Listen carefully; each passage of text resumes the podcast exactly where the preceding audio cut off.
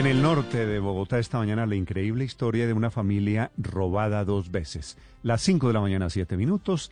El ojo de la noche, Eduard Porras. Néstor, muy buenos días para usted, buenos días para todos los oyentes de Blue Radio. Aquí está la información con los hechos más importantes ocurridos en Bogotá mientras que ustedes descansan y nos encontramos a esta hora en la calle 174, una calle abajo de la autopista norte, donde una familia llegó ayer desde Cota a almorzar en uno de los restaurantes que hay en este punto de la localidad de Suba. Mientras comían, llegaron varios delincuentes y les robaron el carro donde no solo venían ellos, sino también las máquinas con las cuales trabajaba la familia y subsistían, limpiando automóviles, limpiando apartamentos. Escuchen ustedes mismos lo que nos contó uno de los miembros de esta familia, quien anoche se encontraba buscando ese vehículo por varios conjuntos residenciales cercanos. Esto fue lo que nos contó desde el norte de Bogotá pues siempre vigilando la camioneta, pues porque sabíamos las cosas que tenían, ya que pues este es el sustento de nuestra familia y básicamente la universidad todo pues se paga ahí, ya que tiene una máquina de vapor.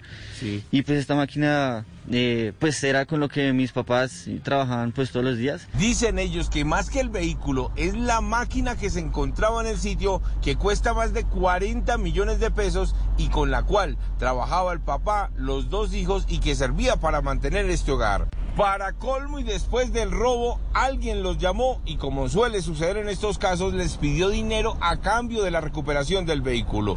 Esto fue lo que nos contaron acerca del doble robo que le hicieron ayer en este punto de Bogotá.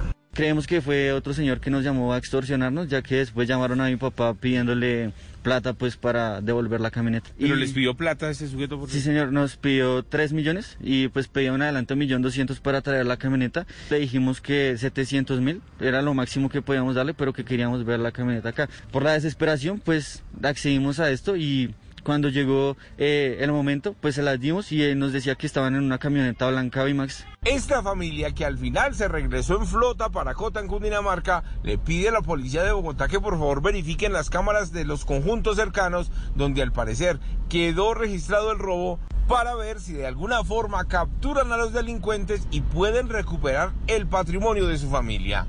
Edward Porras, Blue Radio. Estás escuchando Blue Radio.